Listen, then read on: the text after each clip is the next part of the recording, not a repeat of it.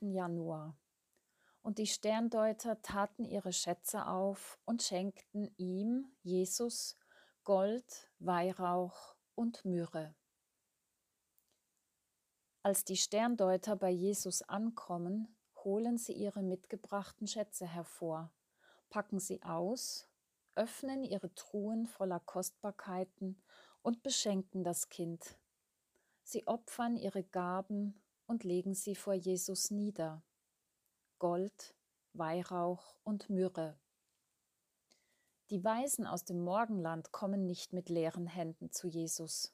Sie bringen teure, kostbare Geschenke, die nicht nur einen materiellen Wert haben, sondern zugleich eine dahinterliegende Bedeutung.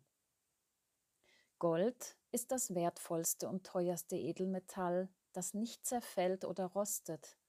Es bleibt immer Gold, bewahrt seinen Glanz und ist beständig in seinem Wert. Gold ist ein königliches Geschenk und steht als Zeichen für Macht. Doch in der Bibel werden Werte erwähnt, die explizit wertvoller als Gold bewertet werden, nämlich Weisheit und Einsicht, Gottes Wort, ein vernünftig redender Mund, ein anziehendes Wesen, ein guter Ruf und vor allem das Vertrauen in Jesus Christus. Die Sterndeuter beschenken den König der Könige und überreichen ihm ein Symbol für seine Königsherrschaft, nämlich Gold. Zugleich macht Gott uns mit Jesus das edelste, wertvollste, kostbarste Geschenk, das beständig bleibt. Weihrauch ist eine Mischung verschiedener Harze, die beim Verbrennen stark duften und sogar Ungeziefer vertreiben. Weihrauch war zur damaligen Zeit sehr teuer und wurde in begüterten Kreisen als aromatisches, desinfizierendes und entzündungshemmendes Räucher- und Heilmittel gebraucht. Außerdem ist Weihrauch ein uraltes Symbol für Göttlichkeit, für Gebet und Anbetung Gottes aber auch für Vergebung und Versöhnung. Weihrauch war auch ein wichtiges Räucherprodukt in der Stiftshütte und im Tempel. Nur Priester durften Weihrauch für das Rauchopfer verwenden.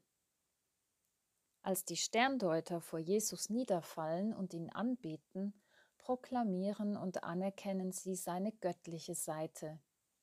Der Weihrauch weist aber auch auf Jesus als Hohenpriester hin, so wie er im Hebräerbrief Kapitel 4 beschrieben wird.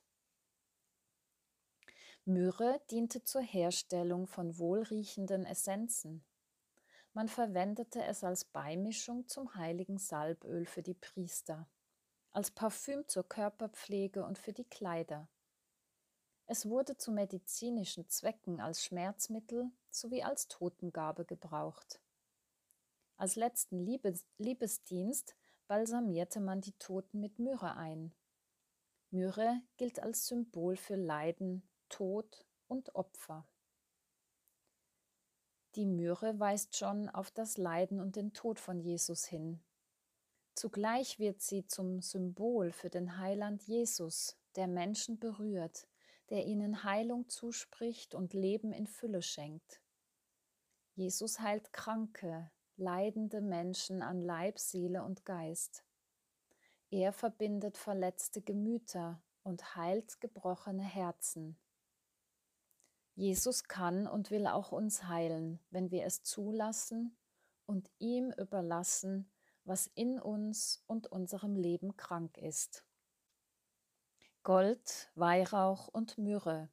Diese drei Geschenke gehörten zu den Schätzen der Weisen. Für Jesus öffneten sie ihre Schatztruhen und schenkten ihm etwas von ihrem kostbaren Besitz. Man könnte auch sagen, sie schenkten Jesus ihr Vertrauen, ihre Anbetung und ihre Liebe. Sie verehrten Jesus als ihren König, Gott, als ihren Messias und Heiland. Auch wir haben unsere Lebensschatztruhen. Wir sind in unserem Leben äußerlich und innerlich reich beschenkt worden. Wir haben Gaben, Fähigkeiten, Eigenschaften, Lebenserfahrungen und Lebensweisheiten, die sich im Laufe der Zeit in uns entfaltet haben und unser So-Sein ausmachen.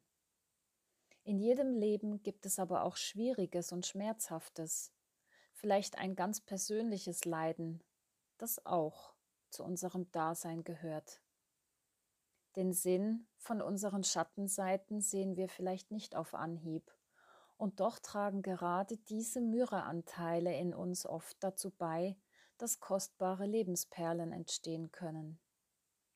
Und diese Schatztruhe des Lebens ist nicht reiner Selbstzweck.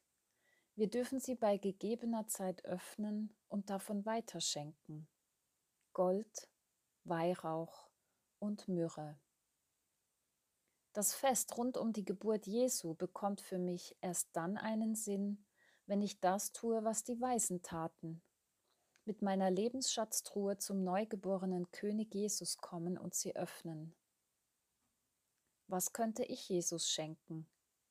Mein Leben, meine Liebe, mein Vertrauen, meine Hingabe, meine Treue, aber ebenso meine Fragen, meine Klagen, meine Sehnsucht, meine Verletzungen, meine Enttäuschungen, meine Schuld, meinen Anteil. Ich wünsche uns, dass wir zu Jesus kommen und bringen, was wir haben, vor allem uns selbst. Gebet.